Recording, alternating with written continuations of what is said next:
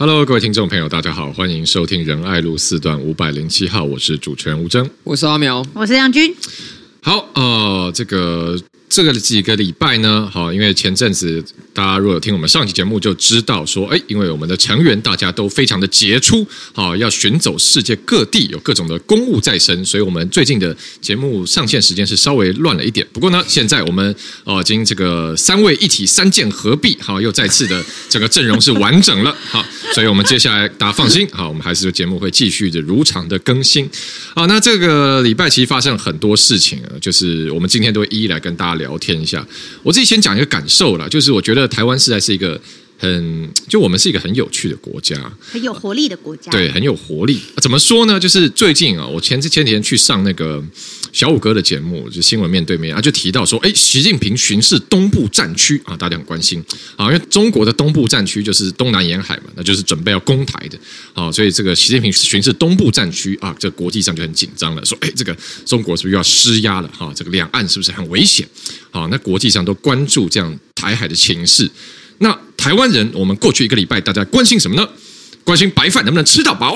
哇，每个人 每个人都对每个人都开始高谈议论，这白饭到底吃多还是吃少的问题。所以我觉得啊，这个台湾人很有趣。好了，但这个礼拜就是有蛮多时事，我们一样一样来盘点。那第一个呢，是我们来盘点一下，呃，这个过去一个礼拜也有所谓的北流之乱。那什么是北流之乱呢？北流之乱就是说这个。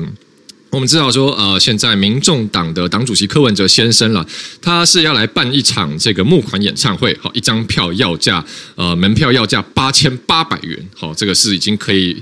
比肩 Blackpink 哦等级的这个价位，哦非常的厉害了，好非常的高昂。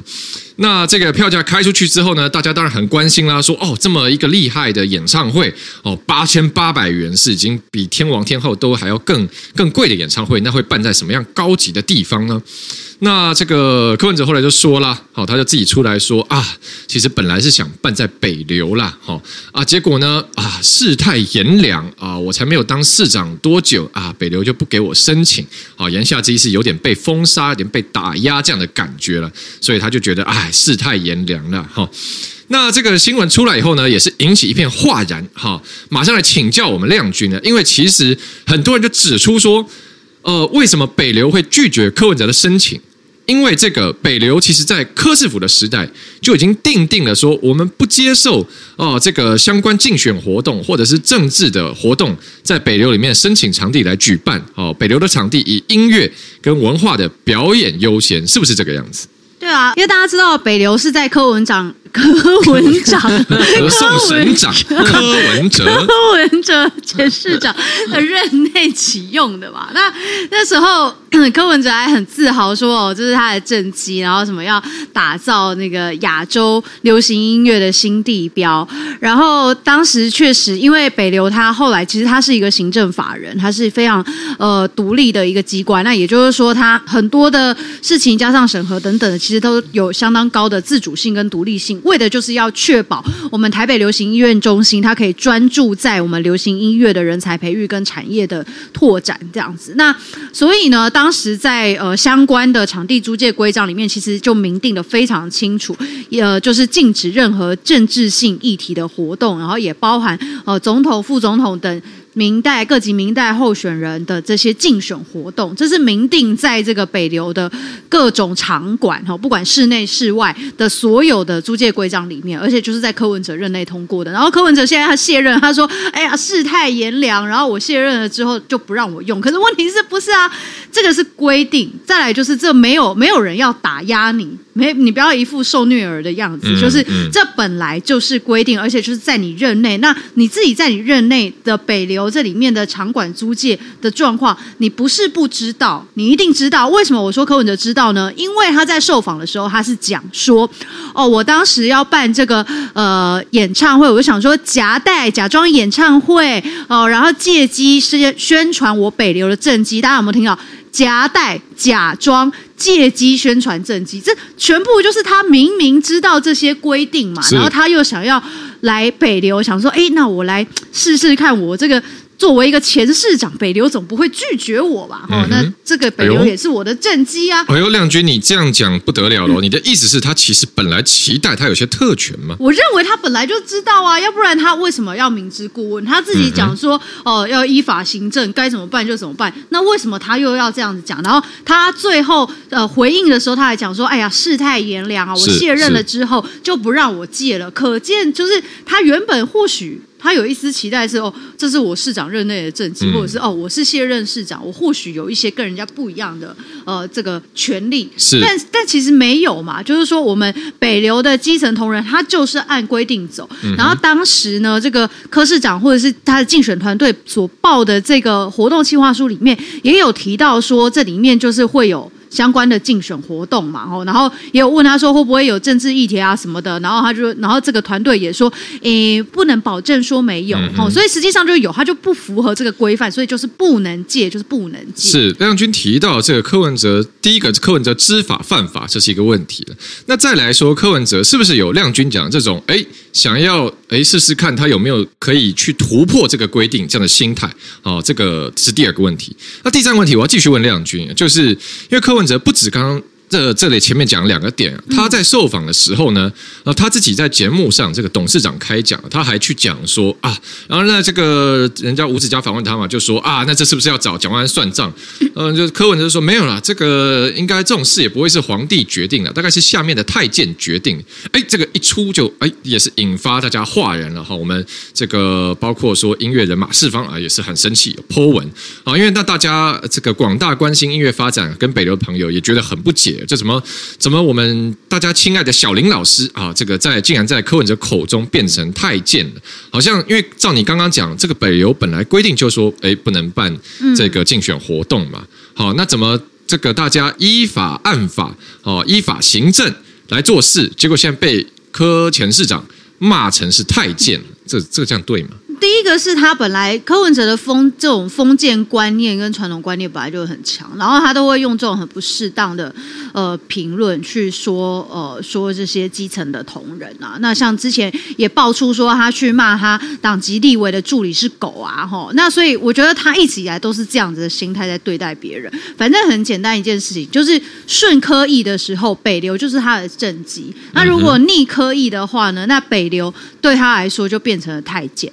那我觉得这个就是只有封建心态的人才会这么做，然后把他所有的呃，譬如说在他任内的这些政绩变成他自己个人的资产，是，就完全就是封建的心态。所以对他来说，他为什么会讲说哦是太监是怎样？那其实他自己是想当皇上，嗯他就是希望说呃他成为就是唯一的王，然后大家都要唯命是从这样子。那所以这个就是他自己的心态，然后他认为说哦别人也应该是这样，但其实不是嘛。北流的同人只是把我们基本的法规跟租借场馆的规定，我们就是该怎么做就怎么做而已啊。嗯，你是说这是一个他的自我投射就对了？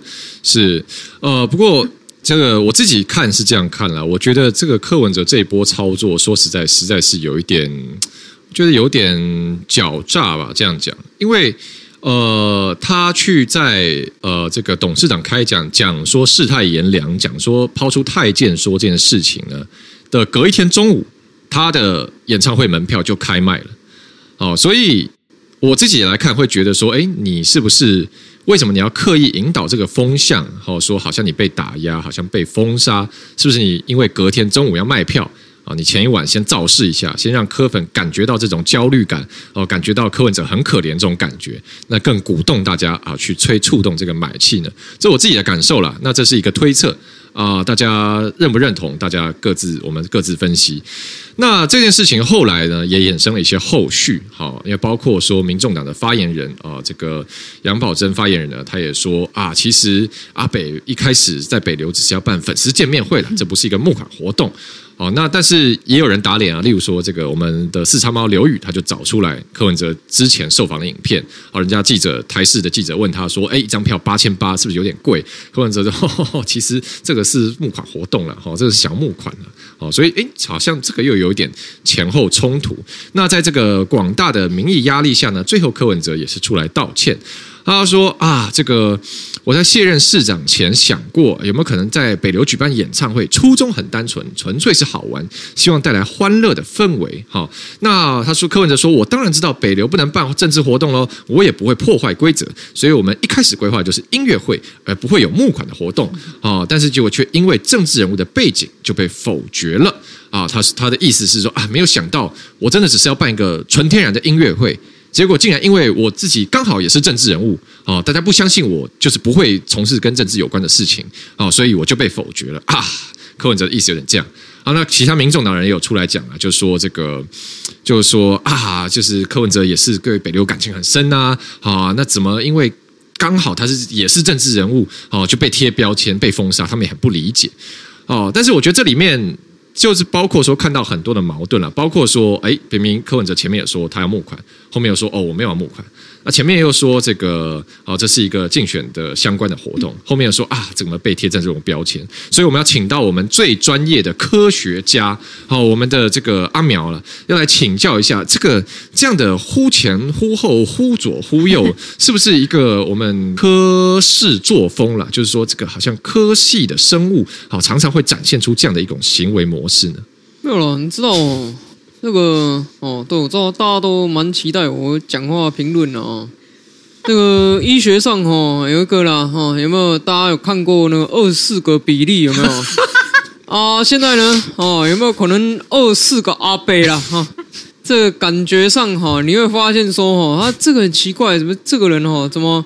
在董事长说一套，脸书说一套啊，可能之后如果说有 IG、推特都各说一套了哈。啊，如果现在还有开那个什么 Threads 哦，还有一套了。哦，TikTok 也有一套。啊、对，那以这个来讲的话，啊，这个到底到底有没有募款？到底 到底有没有募款哦？好几种说法了哈。这个其实我们，哎，大家刚有听到吗？就是那个阿苗的科的比例从一百趴逐渐转换成八十六十，这个过程开始下降回到苗博雅，有一个有一个 要调整一个比例啊，对对，有一个飞到的过程。对，那其实说真的啦，哈，我们如果看当初他去申请的话，其实当初他去申请的活动的名称就叫做阿北来了。啊，所以你要告诉我说这是一个纯粹的音乐会，我就想问这个阿北到底是哪一位歌手的名字？然后呢，这个活动他们一开始跟北流申请的时候也是写的很清楚，就是会自售票券啊。所以讲说什么纯粹见面，然后这个纯粹音乐没有募款，我觉得都不是事实啊。那为什么现在要补充这些不是事实的讲法？其实就是你知道阿北吹了一个牛。接下来你就要吹更多的牛，来 来圆一开始吹的第一只牛嘛，就是就这么简单而已啊！你一开始他吹了什么牛？他吹了一个牛叫做“我是受虐儿”的吹牛嘛。好，那大家有看过那个脚踏车梗图吗？第一个就是阿北骑车，哎嘿，我现在要来 推销北流正机啊！啊，第二个就是有一根棍子插进去啊，我自己定的规则啊，然后倒在地上之后，他在。这个抱着自己的脚说啊，都是太监在打压我。对，啊、嗯，对，他这是这个这个三阿北三幕剧嘛。其实这个三幕剧，大家也不是第一天看，对不对？包括呢。最早最早最有名的三幕剧就是两岸一家亲的国安会 A B 稿事件啊，是好就说啊，你们明明看过我的稿子啊，怎么现在要骂我啊？结果后来发现 A 是 A B 稿哈，你给人家的里面根本就没有你后来所讲的这些两岸一家亲的这些敏感内容。对，后来还有这个呃，这个总统府前是不是跨年晚会？是不是？是是是，这个吹冷风啦，对对，邀 A B 搞邀请函吹冷风事件，元旦吹冷风事件啊，是是是。那其实他演的这个受虐儿。三幕剧呢有非常多啊，那只是这一次刚好为什么踢到铁板，是因为有太多白纸黑字的东西出来，不然的话，之前其实很多时候他所演的这三幕剧其实并不会被戳破嘛。嗯哼，那也形塑了他个人的政治上面的一个人设，就是哦，好像蓝绿都一直打压他。那我觉得这是一个，这也是为什么柯文哲之所以今天会有他的民意支持度的原因，是因为他非常成功的塑造了自己被打压的这个角色。但是你今天看到北流，说真的啦，若不是有这些白纸黑字的东西，其实搞不好北流真的被冤枉了。人家说，哎，黄韵玲，你怎么小林老师变质成为政治的打手啊？啊，这些等等的说法，搞不好永远给人家蒙上不白之冤、啊，变成黄公公了。所以我认为，其实这一次柯文哲会道歉，是因为这件事情跟他的人设有很大的抵触。嗯哼啊，就是过去的这个受虐儿儿形象，其实发现，哎，搞不好很多是自导自演啊。其实说真的，我说北流这件事情，就是一路以来他是自导自演啊。嗯、那。这个万一从这个率真的柯市长哈变成自导自演的高手哈，这个柯制片哈，那你就这个科导柯柯导，就是因为影影坛真的有太多科导了，对对对，突然想到哎，有太多科导会不会像耳朵一样？柯导，对对对，所以在这个我觉得大家看这个时候，其实可以看得更深一点，它不只是北流这件事情的表象而已，而是它的真实政治风格的展现。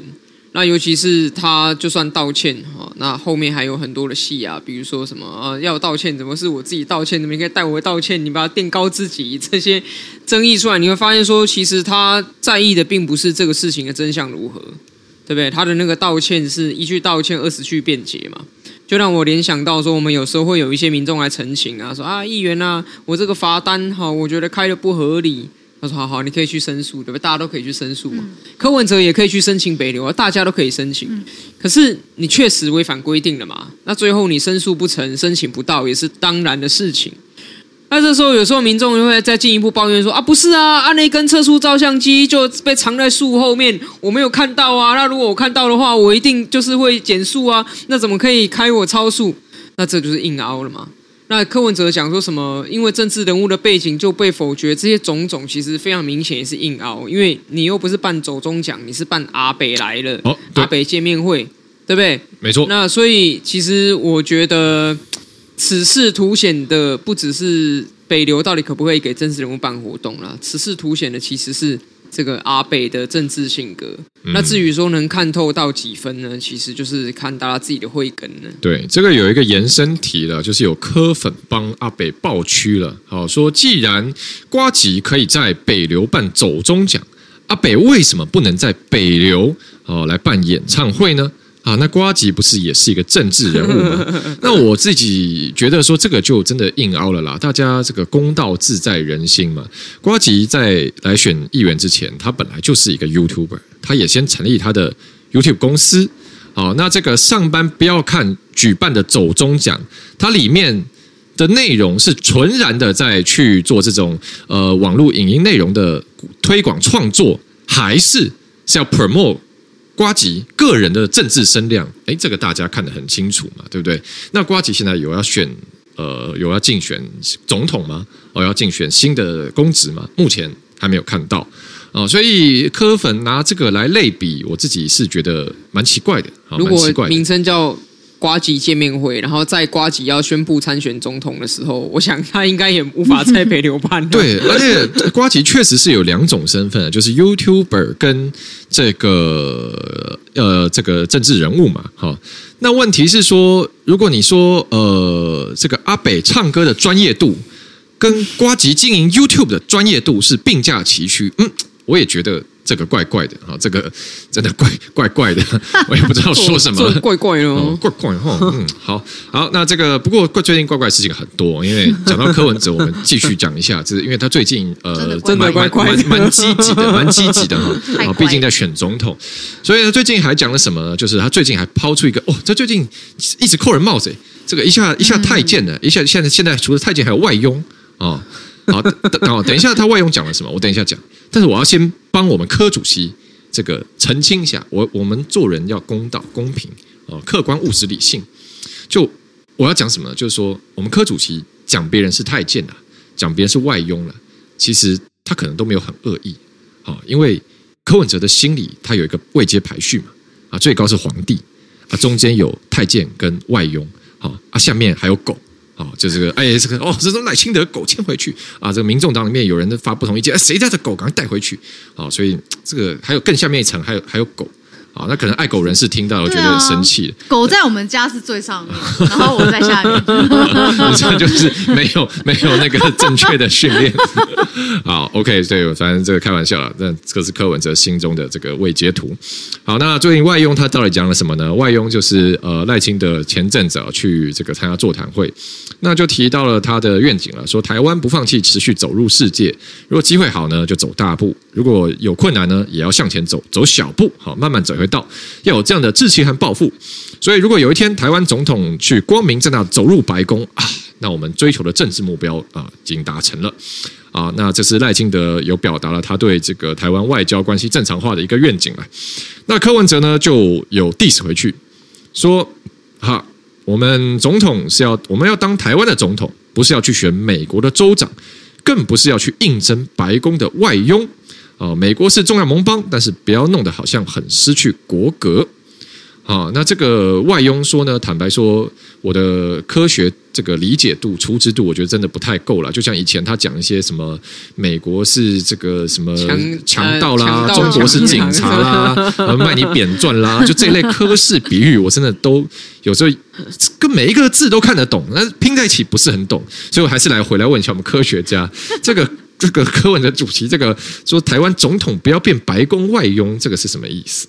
这个就是科斯战法之一，是无中生有啊！啊、哦，就是说讲了一个很辛辣的标题丢出去之后，哇，全部的眼球都看向他，全部的流量都是他。那至于原本在讲什么呢？哦，已经没有人记得了嘛。嗯，其实原本在讲的东西很单纯，就是台湾要跟美国发展进一步的外交关系，对不对？那走到哪不知道。但是呢，方向确定是要往这个亲近自由民主那个方向，所以是不是马上一步到位？哦，有没有这个可能性？还是说我们没办法走大步，要走小步？这个可以再讨论。可是方向要确定，方向要确定的就是往自由民主那边去。好，那也许有一天，好，当台湾的总统跟美国的关系很好，好到说可以去白宫进行国事访问的时候。哇，那大家可以稍微有一点点国际外交常识就知道嘛，可以去白宫国事访问的国家，势必是会受到国际广泛承认的。当台湾的总统能走进白宫的那一天，其实就在国际上一定会带动起一个广泛承认台湾的风潮嘛。是是啊，这是一个很清楚的国际外交上面的尝试。那这件事情到底跟应征白宫的外佣有什么关系呢？其实它是完全没有关系的嘛。如果走进白宫都是外佣，那今年一月，日本的首相岸田文雄就是去应征外佣嘛，因为要去白宫嘛。嗯。然后四月的时候，韩国的总统也接着去应征外佣嘛。然后接下来六月，印度的总理莫迪也走进白宫嘛。哦，所以白宫现在有好多外佣 都在里面，这合理吗？这不讲不通嘛。二零一五年的时候，习近平也走进白宫啊，所以习近平有去应征白宫的外佣吗？还是说这个？中国失去国格吗？都没有嘛，讲不通了。但是为什么他要这样讲？其实很简单，就是他必须要区别出一个属于他自己的立场。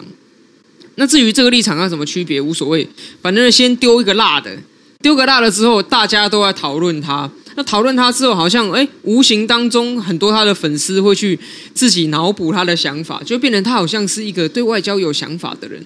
但实际上，柯文哲在外交上面。制造了风波，其实，在最近，我觉得真的有点太过密集了。嗯哼，啊，除了这个白宫外佣之外，这个白宫外佣之前才刚有他把自民党参议院党团干事长省略讲成自民党干事长，哎，这差很多，没错，这差很多，因为自民党干事长是他的党的秘书长的意思，对，自民党的参议院的干事长是他的党团里面的。这个其中一个类似也是秘书长啦，但是在上面呢，其实还有很多更高的高层、更高的党团干部。如果在台湾，大概就是把许立明说成刘世芳。哦，那所以你在在这个情况下，你就是第一个，他把人严重的搞错，严重的误导；第二个，他还讲说什么？他说人家跟我讲说，台湾加入 CPTPP 死了这条心，好、哦，所以民进党不要再骗人民了。但事实上，后来马上有人跳出来打他的脸，谁打他脸呢？民众党，民众党发声明说：“啊，见的不是自民党干事长，是自民党参议院党团干事长，而且人家讲的是要加入 CPTPP，还有很多政治问题要解决。所以，与其呢在等待解决这些政治问题的过程当中，你不如呢跟其他的国家签更多的 BTA，不要只等待加入 CPTPP。你看这两个内容差了多少？一个是柯文哲讲的，一个是民众党的声明讲的，哪一个是真的？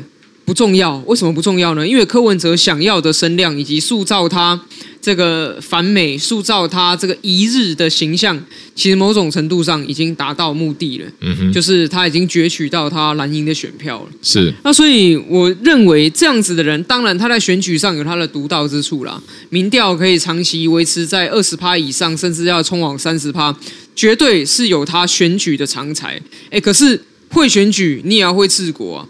今天柯文哲闹出这些事情来，幸好我只能说幸好他今天不是总统。如果今天他现在是总统的话，已经让台湾陷入了更多的危机当中了嘛。所以他要来争取做总统，像这样子够格吗？如果他不改变的话，我认为他没有办法做总统这个位置。那当然，假设说他说他选上就会改变，那我们就要问他一个问题啦：那为什么你现在要这样？你是不是为了要哗众取宠？你是不是为了要呃博取眼球？所以你不惜说出一些会伤害台湾国际形象，或者是做出一些会伤害台湾国际形象的事情？那如果是这样子的话，你真的具备有领导这个国家的能力吗？其实大家可以自己去思考。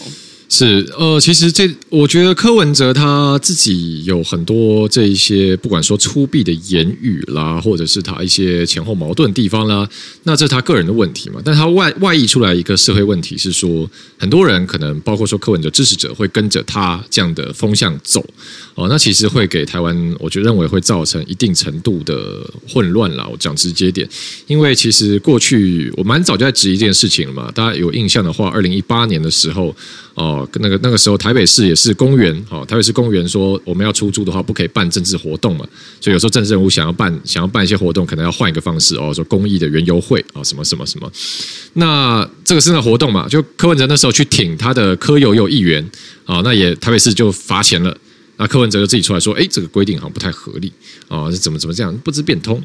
啊，那那时候我就也觉得说，哎，这个人家公务员就依法行政啊，你自己身为台北市市长啊，今天罚到你挺的这个议员啊，你就开始出来说，哦，这个这个不规定不太合理，那奇怪，你平常怎么不检讨，对不对？那就是这这样的你的行为呢，其实会去误导一些人，让他们把本来是依法行政精神，好去搞错了。例如说，本来现在被留啊，但他们也是依法行政，好啊，你去柯文哲去讲一个太监。啊，那甚至我现在也看到很多柯粉要为了要帮这个柯文哲缓颊啊，大家就出来说，就有真的有看到有人说，哎，其实其实太监也不算骂人啊，也没有侮辱人啊，这个就是表达一个下属的意思嘛。我就看到言论，我一吓一跳，哎，这，哎。就有一时之间不是从何反驳起来，就如果是表达下属，那为什么不是大臣？为什么不是钦差大臣？为不是为什么不是两广总督？为什么不是什么什么什么？为什么是太监？嗯，对，那那嗯，所以民众党里面的的干部都是 对，所以哎，你们你们各位，我是说在座各位都是太监这样吗？这这我都不知道，这样讲出来，他们到底是会觉得 OK 还是我在骂他们？我真的有点被搞糊涂。但是要来问亮君了，就是说。这个科氏语言哈，刚刚阿苗分析很多了，但是我们包看到，不管是说哎太监也好，外佣也好，那这样的帽子啦，或者是标签不断的被丢出来的时候，就变我们有时候政治上讨论常常就失焦了啦。那你怎么看这事情？其实在，呃，他抛出这几个从太监到外佣，甚至在。在更之前，他又骂呃人家狗或什么的，其实这会看得出来说，第一个他当然愤怒的时候口不择言嘛。第二个是柯文哲他自己个人的心态，其实就是他是一个非常威权的人，就是说他认为只要就是不服他意或不顺从的，那对他来说，反正呃就是比较怎么讲，就是层级比他低的。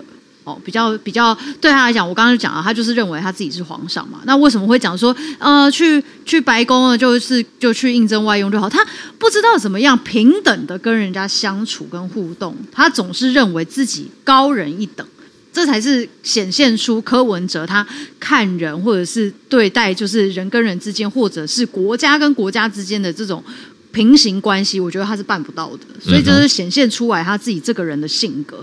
那这样子的性格呢，就会造成说，第一个是他跟在他身边的这些呃人，其实没有办法长久，因为 因为你如果一天到晚就是被。会被被骂狗，或者是被说你被说是太监，那这样子的人怎么会想要一直跟着他呢？然后第二个就是说，如果是在外交上面，你跟其他国家要来往的时候，就是大家会觉得说，哎，你你现在是说，只要来到我白宫的，来到我总统府的，都都是都是来应征外佣，你这样子在国际上面，在外交上面。你的意思到底是什么？嗯哼，就会让大家觉得说，哎，其他国家就会觉得说你，你你这个人倒在写公傻？这大家到底要怎么样跟你交朋友？怎么样跟你站在一个平等的位置上面讲事情？所以，我觉得柯文哲他抛出的这些。呃，很像是呃比较吸睛的这些语言，我觉得当然他一个是呃可能就是要抢声量啦，但我觉得另外一个是显现出他这个人心中的这些性格，跟他怎么样去看待其他人，他就是简单来说，他就是觉得他比别人厉害，他的优越感太强，常常就会造成他在跟其他人或者是在政治上面互动的时候，他常常都用这种呃比较就是。就是带有歧视性或鄙视性的方式去评论事情，嗯、那我觉得这个这样子的人适不适合当领导人呢？我我觉得这个大家可以自己想想看。我自己最后想补充一点，嗯、就是柯文哲其实最近除了外用说他要讲另外一个事情，那其实看到这句话有点傻眼，他就是呛蔡英文跟赖清德说，哦、呃，这个不然有种就。有我也不知道为什么突然他讲这个，他就说有有种你们就都不要拜妈祖，不要拜关公啊，因为这些这些神都是中国来的啊，所以呃是不是妈祖跟关公都中国同路人啊？那他就是说，哎，不知道为什么蔡英文跟赖清德啊抗中抗的这样哦，这个理直气壮、心安理得，奇怪的神也都是也都是这个中国来的，妈祖、关公都中国来的，有种你们不要拜啊。那看到这个话，其实我很傻眼。第一个事情是说，就是我们又不是吃饱太闲，没事要抗中啊。就是中国对台湾有很多的打压，到现在还是对不对？所有全世界都是客观的现象嘛，所有人全世界都很担心中国是不是会像俄罗斯打乌克兰一样来打台湾。那我们自己当然要应应啊，对不对？这很自然的事情嘛。这这我不知道为什么这会变成一个很奇怪的事情。那第二个事情是说，就是柯文哲怎么就可能像刚刚阿苗讲的，就是说他现在为了要去抢这个深蓝的选票，要去把侯友谊干掉。哦，他现在真的是无所不用其极，就是什么话都去讲了，就是。你觉得很荒谬啊！就是这种这种话，以前不是我们在网络上看到战狼小粉红在讲的吗？嗯、啊，你们有种不要讲中文，不要用汉字啊！啊，都不要拜关，不要拜对，不要拜妈祖，不要拜关公啊！我觉得很奇怪，那我也过圣诞节啊，我也写英文啊，奇怪一大堆，有没有？对，就是这这是这这个逻辑太太滑坡了。对啊，那那 不是这个你这个逻辑讲下去真的很奇怪啊！那你习惯中国人不要用西元啊，莫名其妙，礼拜一到礼拜天，对不对？不要用礼拜天啊，对不对？那你回去过农历啊，这不各。种，那就觉得说，哎，怎么会总统候选人现在跑回去讲一个这么这么小粉红的言论？就是这个完全没有逻辑可言哦。那我觉得第三件事情是，我想强调说，这个其实有点可怕，因为你大家可以如果去 Google 国台办妈祖，你会 Google 到一些新闻，就包含说国台办主任宋涛，他最近有出来讲，哦，他接待台湾的这些妈祖宫庙代表，哦，就是说这个啊，台湾现在去中国化。啊，数典忘祖了？难道连我们妈祖都不要了吗？所以这个口径其实跟国台办是高度一致的啊！你甚至去找《经济学人》的《Economist》啊，这个英国非常有名的杂志，那他们在六月的时候，就上个月也出一篇报道，说现在中国就是要利用宗教，特别他们点名妈祖哦，因为妈祖这个是起源自梅州嘛，它的一个起源很明确，而台湾拜妈祖的大庙很多都会回去哦做一个交流。啊，经济学人特别提到中国现在用宗教来做统战这件事情，所以这个不是空穴来风，也不是我吴峥今天随便在这边哦无的放矢的指控。那我觉得，当然，呃，我们现在去讲这东西，可能柯文哲或柯粉又要说啊，又要抹红，要扣红帽子。好，那但我觉得这个就跟两岸一家亲一样，这就是就是说，也不是要抹红你，但是就是客观来讲，你确实你的口径为什么都跟国台办中国定调出来的东西是这么重叠，这么一致？为什么你们这都在差不多的时间啊去谈一样的东西啊？而且是不是一个很不是一个有道理的事情？是你一听就是哎说什么哦有种就哦不要拜妈祖，有种不要拜关公，这样莫名其妙的言论。为什么你们要在相似的时间一起 echo 这个没有逻辑、没有道理的言论呢？啊，这是我自己呃最近一个蛮想批评的事情。好，那我们聊柯文哲聊很久了，但是刚刚前面一开始有提到哈，说这个礼拜还有件大事，嗯，哦，嗯，就是霸占了霸榜，霸占我们所有新闻版面，哦，所有的任何的大事，现在都抵不过白饭的讨论。唯一唯一一件在所有新闻，在所有这个白饭之乱中异军突起杀出的，只有我们王小姐铁门生锈事件可以打败白饭。啊！除此之外，全部都被白饭打败了。好，所以这个好，那这么厉害的白饭事件是什么呢？哦，我想大家应该都知道，但我这边还是再把它简单重复一下。好，就是呢，这个一开始是有一家这个大道创意料理快炒，一家快炒店，好，跟一群北科大的学生好发生了一些纠纷。那这个起源点呢是呃有媒体爆出来了哦，这个老板也有受访。这个这个大道创意快炒的老板，他就说啊，这个北科大学生来这边用餐呢，那他们本来要可能本来说要二十个人来，后来来的更多，可能三十个、三几个。哦，那他来这边就一直要吃，一直要吃白饭啊，他也很努力的出了白饭哦，给他们两锅之类的，啊，就后来被吃光，来他来不及煮，来不及补，啊，那学生吃没有吃饱，哦，就不是说好白饭免费供应吃到饱吗？啊，那老板补饭不急。啊，学生就很气的离开了，后来就集体刷一星啊，一星一星一星一星。那这个老板就觉得说啊，世风日下了，我也是这个好很想努力想喂饱学生啊，怎么就给我集体刷一星？哦，真的是很生气。那后来呢，这个北科资财营啊，这个他们也发声明了。哦，这个这个声明巨巨细靡遗。好，我来稍微重复一下，这个这位资财营的总招呢，就盘点说，我们当天一共。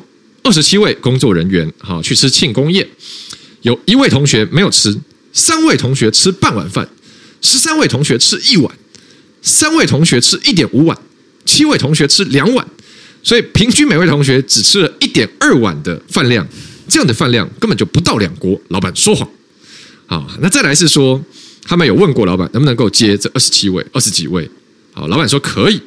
那结果后来呢？啊，他们去吃了一个小时十分钟，七十分钟。啊，而白饭吃，他们这样总共吃了，呃，这个总共吃了，刚刚说多少啊？反正总共吃了这么多碗啊，根本就不到两锅啊！老板不补，根本就明显没有诚意啊！说好白饭要免费供应，那最后他们说，三位工作人员二七位当天总共消费六千九百元啊，所以摊下来呢，一个人最后付了两百五十五元，一个人付两百五十五元，只能吃到平均一点二小碗的饭量，我们觉得十分不合理。好，那这个资财营的总招出来铿锵有力，好回击。那后来重点呢，就说啊，他们确实有去洗一星，那这是一个情绪性的行为，他们啊也觉得说，哎，这个这个不好意思。但是呢，他们真的有去吃啊，吃的没有吃到吃饱白饭，他们也真的很不爽，所以他们觉得留一星合理啊，因为这就是我的感受，我身为顾客的权利啊，就发了一个这样的呃声明。好，那还没完哦，后面还有很多，但我这边中间先中断一下。先来问亮君，大家记得就前几集嘛？亮君说他的挖话的点是什么？就是人家算太细哦，那边斤斤计较，算太细，马上跟亮君想要 dating 的对象，马上现在亮君就挖话了啊！算了算了算了，所以我们先来请教一下北亮君，如果北科资财营这样的呃呃，这个一位同学没吃，三位同学吃半碗，三位同学吃一碗，三位同学一点五碗，七位同学两碗，平均一人吃一点二小碗。这样算不算太细？会会，如果是你的对象这样，你会挖话吗？我觉得真的这么清楚是蛮不容易的。我根本不会记得我那一天到底吃了多少。我回去在群组的调查，嗯、就说回去在群组里调查，查，他说你今天晚上吃多少？回报说回报今天吃多少饭？对，大家要举手这样。我没吃，我吃半碗。哦，对对，所以这样这样这样呃，这样这样这样，你对你来说会扣分吗？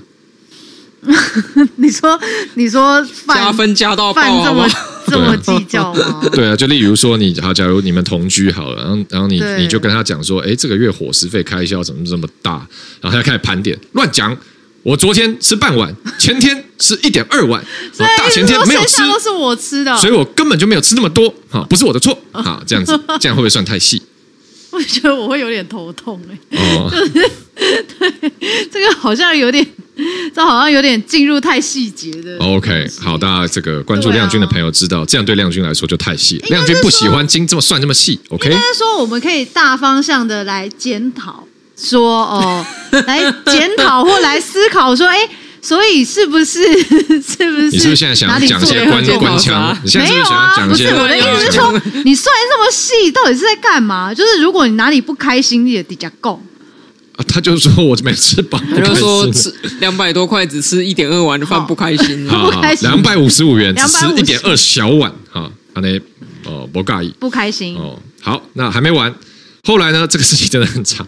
后来呢，哎，就有抛出说啊，这个北科资产型学生到跟到店里跟老板合照啊，大家比赞啊，比耶，好开心微笑，这样好像有道歉就落幕了。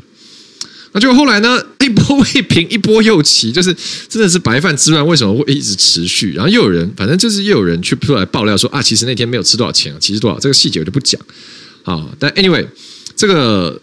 中间呢，这个包括说热炒店老板啦、啊学生啊、系主任都有出来说啊，这件事就这样啊，不需要一直延烧，因为这个媒体现在已经炒很大，大通了都在追啊，网络上大家讨论，大家都在报啊，大大大家都出来说这个啊，OK，可以到此为止。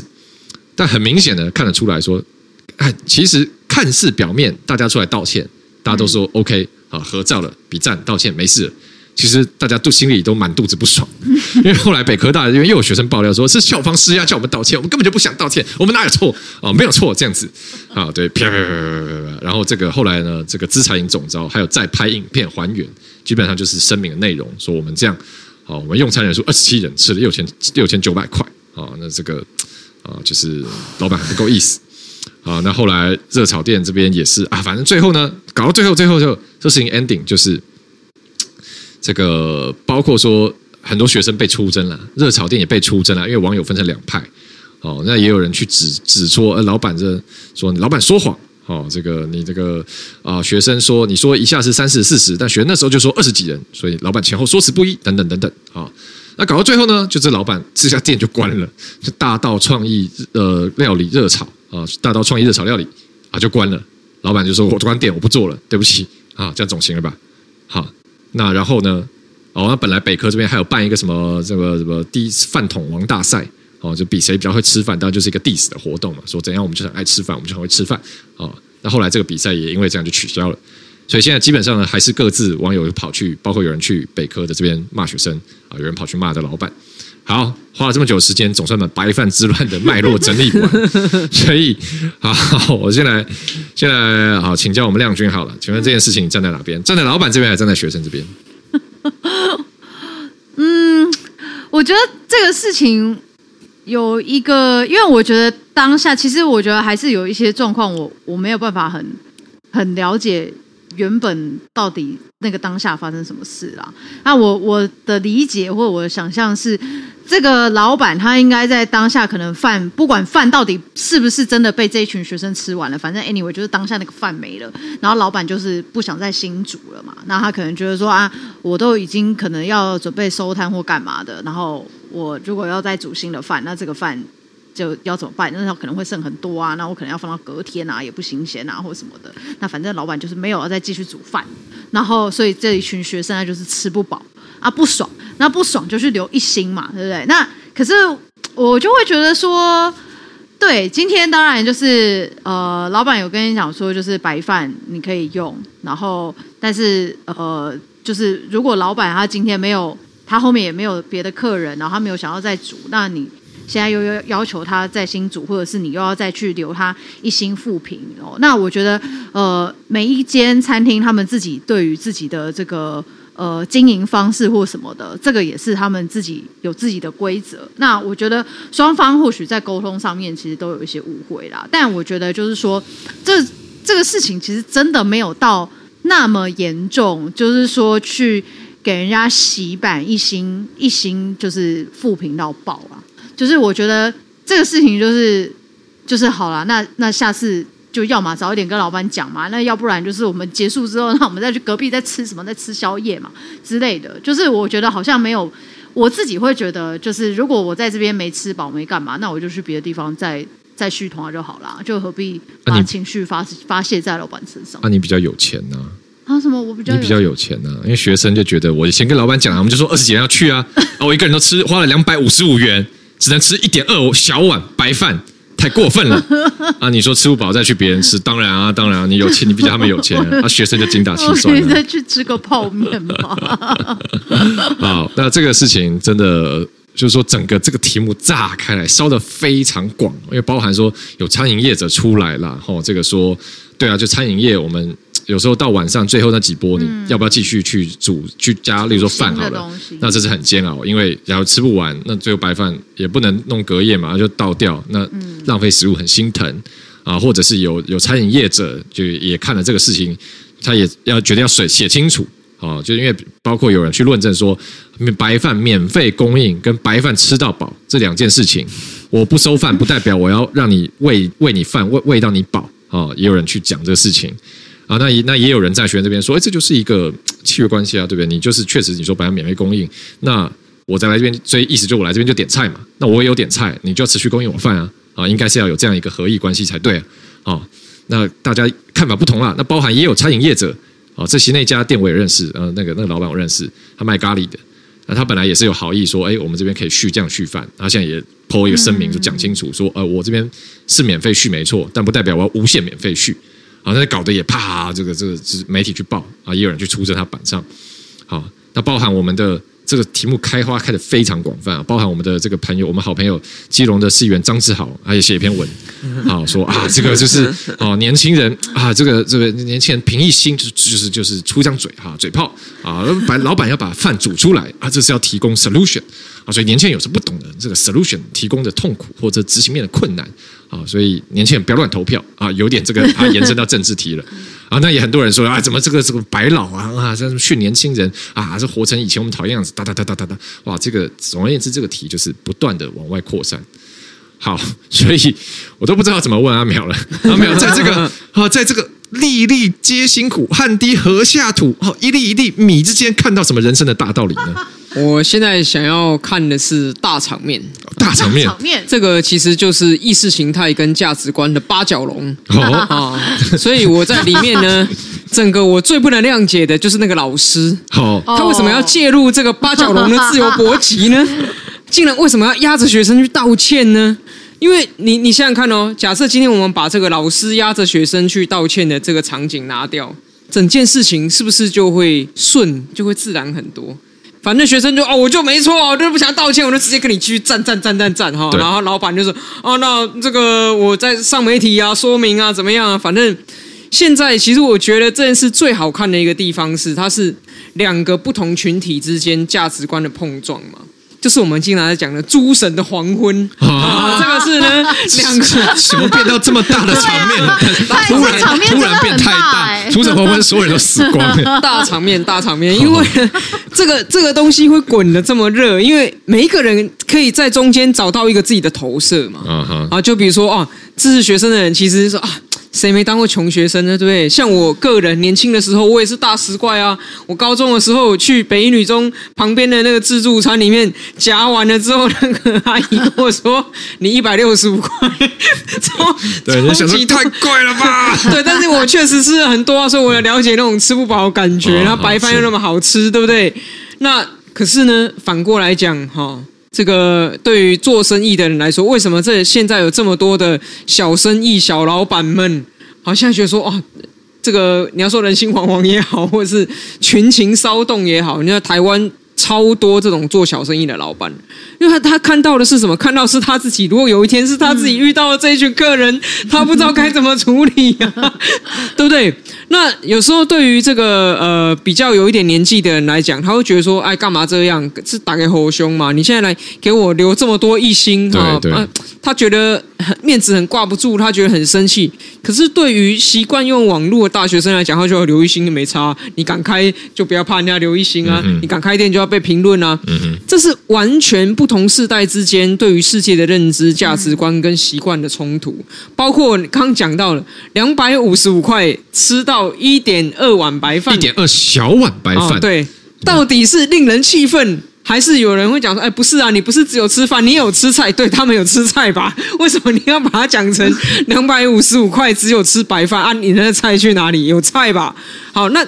就这是完全不同生活经验、不同思维的群体。那现在这两个平行世界因为白饭而交汇在一起，嗯，这中间的意识形态的斗争真的太好看了。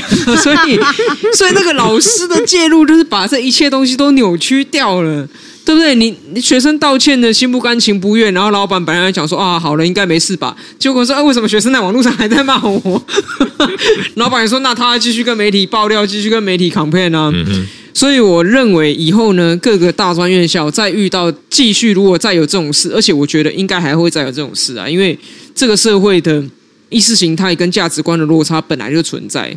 它只是会在一个你意想不到的时机浮上台面。这次是白饭，好，下次可能是炒面，然后再下次可能是啤酒，什么东西不知道。那当它浮上台面的时候，我觉得中间不要有那种自认为公亲的人，好去那边。好了，大家现在都不要打了，哈，因为不可能不打，不打不行，一定会打，好吗？这个价值观的东西，如果没有真的是放下心里的防备，然后认。非常这个开放性的去沟通，才有可能真的互相理解啦。那假设说大家都很防卫，每个人都想争到赢，每个人都想要讲到最后一句话，那这就一定是血流成河、嗯、啊。可是血流成河里面还是可以看到东西的，大家还是想要看这个东西。哦，刚苗刚刚讲说，就是就千万不要去当公亲，我就想到一位很爱当公亲的人，就是这个我们以前前几个哎前几个月朋友讨论到他这个曾姓先生了。哦，这个搭桥人，bridge maker，哦，这个，对对对，哦，这扯远了啊。讲回来，刚刚这个，呃，我都问了阿苗和亮君这件事情的看法。当然，我自己也要跳下来站队一下，站边啊。我就想先讲结论，我是比较站老板这边啊，但是我不觉得学生有错啊。为什么这样子？我现在来这个阐释一下，就是呃。我我分享两个故事好了，印象很鲜明。第一个事情是说，我高中我高中的时候念正大附中，所以我们也呃，我跟同学大家我们就去山下山脚下正大门口那一条街吃饭。然后那时候我们也很喜欢去吃那个，我不知道现在还在不在，那叫叫什么四川呢、啊？叫叫四川了、啊。阿苗有印象吗？啊，阿波没有。哎，我知道，我知道，我知道，我知道，我知道那个，对对，那也是对对，那也是类似啊。如果那个正大学应该知道，就是也是一个，那是一个热炒，然后对，它也是一个热炒店，然后。然后那时候，你知道，反正啊，我们就是就跟大家讲一样啊，学生就这样就精打细算，然后想要吃很多，吃越多越爽，送啦。然后我们那时候大家一人去，例如说我们五六个人去，我们就是讲好，一人就点一道菜。好，那我们打的算盘呢，就是这个，反正我我就是出一道菜，一个一百一百二的钱，我就可以吃到各种菜还有饭。好，所以那时候我们就是也是，反正那个菜，那真的那时候，你知道那个店员就是菜才。拿过来还在空中，我们筷子啪就伸过去，啪，它落地的时候，那个菜 那那已经去掉大半盘，对，其实真的不夸张，就那样，然后啪啪吃吃，哦，好爽，好爽，好爽，这样。那学生时代是这样嘛？那后来有一次，另外第二个故事是 我大学的时候，我以前在某一集分享过，我跟我那时候女朋友去吃吃到饱炒肉，然后炒肉的时候刚出来，他还没有还没炒肉吃寿喜烧嘛，然后那时候刚出来的时候还没有定用餐时间。所以我就我们就是 我就是一直吃 一直吃一直吃一整天哦，我那边吃真的很久，然后没有没有一天了，但就是吃了超过两个小时，我还在吃这样。然后那个店就有店员来，就是说，呃，现在那那个我们呃要上甜点，我们要收了。然后我就看着他，我说，可是我还没吃饱。然后我就感，后来我想想，那个店员当下应该是有点去北宋，然后后来店员那应该有店长过来，就算算算算算这样。啊、哦，对，所以，所以，反正穷学生就是很喜想要把这个我们手上一点点的钱效益要最大化。我效益越大，就觉得越爽，送了我告送这样。所以我可以理解学生的心态，觉得说啊，这个没有吃这个两百五十五，只吃一点二小碗白饭，真的是有够不爽。好，这都可以理解。那为什么我说比较站在老板这边呢？是因为我现在也也这个怎么徒增马齿啊，长到三十几岁了。那我觉得其实跟阿苗讲的一样了，是一个意识形态问题。就是我觉得在我还是学生，以我自己来讲啊，就不要讲北科大的学生，就是以我自己来讲，我还是学生那个时候呢，对我来说，我理解世界的很单纯，就是我觉得这跟教育有关系。就因为我们在我在一个比较相对高压的环境下长大了，那然后是我受到教育框架也是这个样子，所以我看待事情世界的理解方式，其实是外部给我的规则。就基本上你在规则里面，你说可以的就通通可以嘛，你没有说不行也那也是我可以的空间哦。我对世界的理解方式是这样的，就是被比较这种有一点从上而下的压迫式的教育教导下，我觉得人会有容易有倾向有这样理解，会有这样价值观。哦，就是我按照反正规则都定很明确嘛。啊，你没有说你说这个这里面都可以，那我就在这里面。啊，你没有说那边不行，那那我也都可以。我就尽可能在规则内把我的这个边际效益拓展到最大。所以在这样的价值观下面，当然会觉得说啊，我今天去热炒店，你说了白做好白饭免费供应，就是要持续给我白饭啊，因为这是规则讲好的嘛。啊，既然讲好这样，我也来跟你用餐了，我也付我的钱了，你就是要满足我。好，这是一种价值观。那我现在的看法改变，是因为说，呃，刚刚阿苗姐有讲到嘛，就大家出社会以后会开始理解到说，打开后胸嘛，哦，就是你自己在社会上走跳，就发现很多时候。这些规则是定义不完社会上所有人与人之间的事情，人人情之间的方方面面啊！你有时候要为自己做主，你要站出来当主人，没有人会告诉你应该怎么做，你要自己去承担一些责任啊！自己在里面发现权利义务关系啊等等啊，这讲的比较抽象，但就是你自己出来 be your own man 啊！你可能也当了老板啊，你要负责更多人的责任承担你肩膀上，那你就会发现很多时候做事情的不容易啊！你要去扛别人，你要扛一家店。你要去哦，这个开一家店啊，你要去喂饱很多人，都是很不容易的。所以你在到了别人的店里，你也会知道说啊啊，这个其实不容易了。好了，辛苦了。虽然你可能今天讲好要给我什么什么，但是差一点，好了，没关系了。好，打开后胸了，我知道这个真的不容易啊。所以那在我现在这个阶段，我就会觉得说啊，那其实对不对？就是老板。啊，虽然饭没有补给，但是也好了，没关系啦。哦，打开后胸了，哦，就难免嘛。哦，不需要这么这个互相给彼此为难嘛。啊，有一天可能别人也为难到我这样。啊，那可能当然学生现在还不会，就是说不一定他们是用这样方法看事情了。所以我不觉得他们错，那只是我自己有某种程度我，我我也是投射我自己到他们身上。我觉得我这样走过来的，所以我期待他们哦，可以未来去看得更多啊，更多不同的想法。啊，这大概是我对这件事情的感受。嗯哼，好，那我们今天时间差不多了，那呃，谢谢各位听友一路以来给我们支持，那我们这个仁爱路四段五百零七号，哦，持续更新，也拜托大家继续帮我们呃好评分享啊、哦，五星好评，帮我们分享给你身边的朋友，让我们节目呢可以有越来越多听众，越来越多听友，好，越来越多听友也来看我们直播，可能越就越来越多人懂得我们宵夜，我们宵夜都吃不完，啊，就很开心。好，OK，那谢谢大家啦！这里是仁爱路四段五百零七号，我是主持人吴声，我是阿苗，我是杨军，我们下礼拜再见，拜拜，拜拜。